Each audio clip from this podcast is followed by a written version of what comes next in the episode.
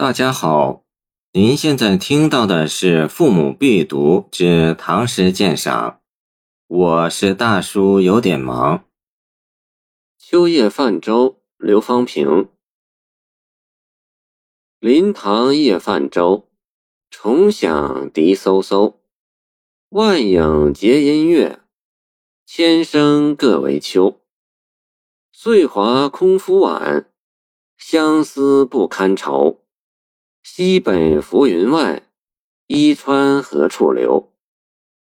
刘方平，唐河南人，今河南洛阳。玄宗开元天宝时在世，一生隐居不仕，与黄埔染为师友，为萧颖士赏识。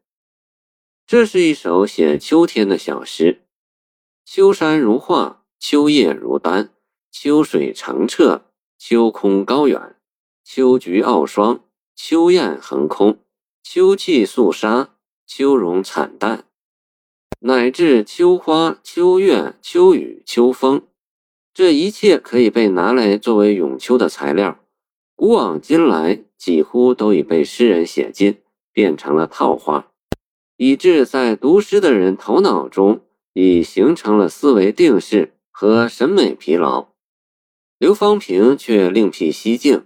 写秋声和月影，一连绝妙的万影结音乐，千声各为秋，新颖精致，鲜活优美，立即使他在一切咏秋的陈词滥调中脱颖而出。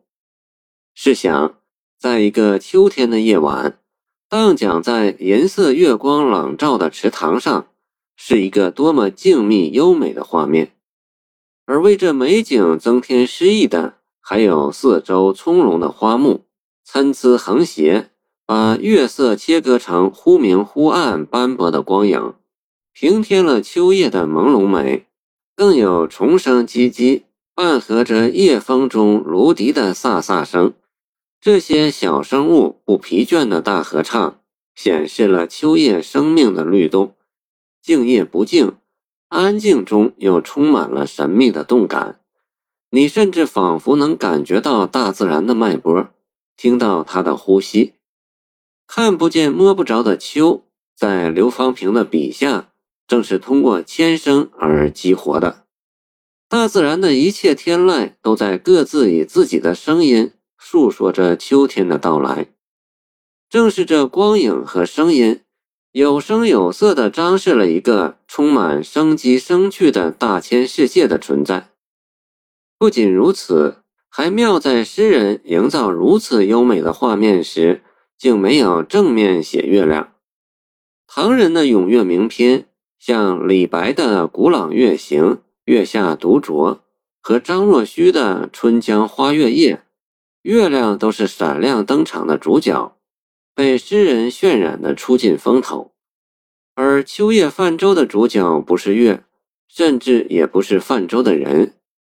刘方平是在写影和声，而把月色和秋意顺便带出。这一顺便，境界全出。月亮成为一个高明的画家，秋虫则是热情的歌者，他们各被赋予了生命和性格。结音和各为作为诗眼，把看似无序和彼此无关的自然现象理出了微妙的因果关系。影是果，月是因，生是果，秋是因，结果而得因，这就是诗人在细心观察感悟对象基础上的千想妙得。前两联写景，构成一幅极精致、极纯粹的图画。后两联写淡淡的乡愁，使纯粹的秋景有了人气。刘方平是洛阳人，写此诗时客居异乡，因秋气引发秋思，想到又是一年芳草绿的春天和夏天已经过去，秋天一到，一年又将近了。回首西北方向，浮云遮蔽，望不见远在浮云之外的乡关。也不知故乡的伊水在何处，仍年复一年的空白奔流，自然事无达姑。这种惆怅之情，似乎也可以理解为自伤老大而碌碌无为之意。但这不像是刘方平。刘方平早年落地，终身未仕，生活闲适，又兼能画山水，对大自然的美有精到细微而敏锐的发现和感悟。从他现存为数不多的二十六首诗里可以看出，他对自己的生存环境以及国计民生没有什么畏贪，更没有什么忧国忧民的负载，不像杜甫。